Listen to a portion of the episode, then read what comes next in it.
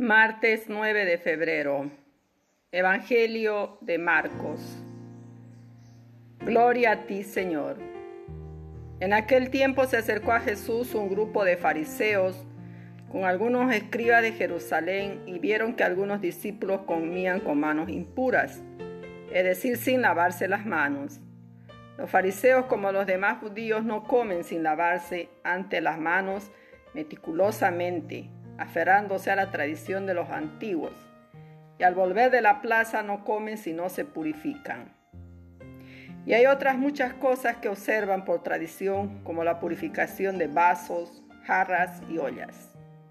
Por eso los fariseos y los escribas preguntaron a Jesús, ¿por qué comen tus discípulos con manos impuras y no siguen la tradición de los antiguos?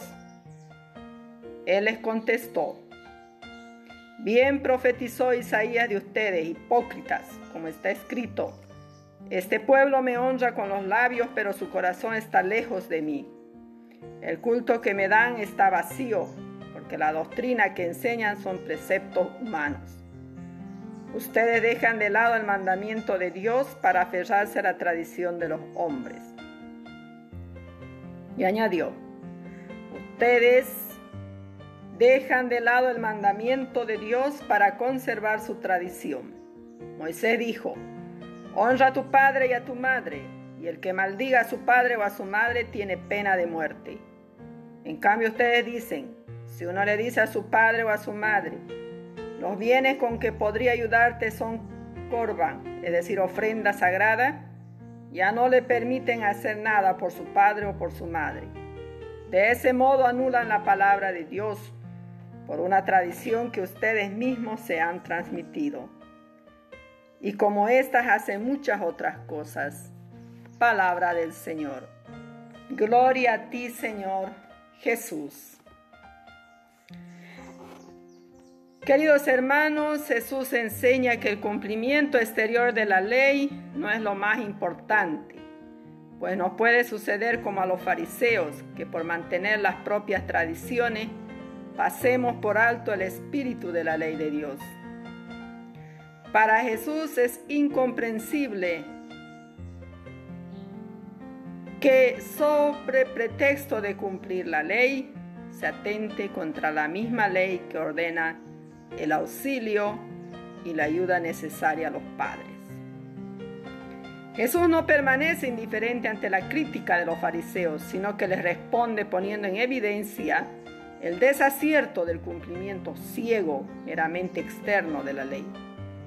También nos invita hoy a vivir la ley de verdad, preocupándonos por el bienestar integral de los más necesitados.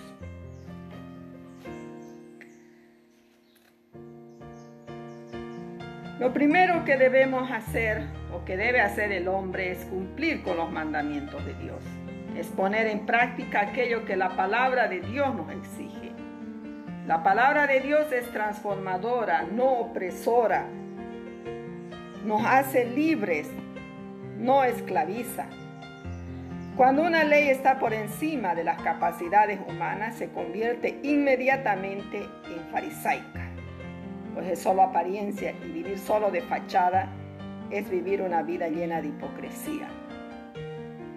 Las leyes están para ser cumplidas por todos, no solo para ser exigidas por algunos. Las leyes deben regir nuestro estilo de vida en la sociedad donde nos encontramos. Pero los mandamientos de la ley de Dios están por encima de cualquier ley puramente humana, que muchas veces está echada a la medida de unos y en contra de la mayoría.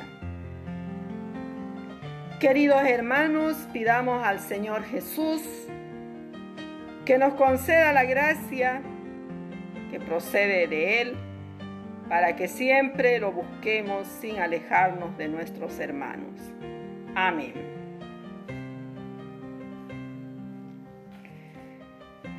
Que Dios nos bendiga, queridos hermanos, en esta jornada. Bendiga a sus familiares, bendiga a todas las personas que de una manera o de otra están sufriendo en los hospitales o en su familia, ¿no? Toda clase quizá a veces de incomprensiones, de malos momentos.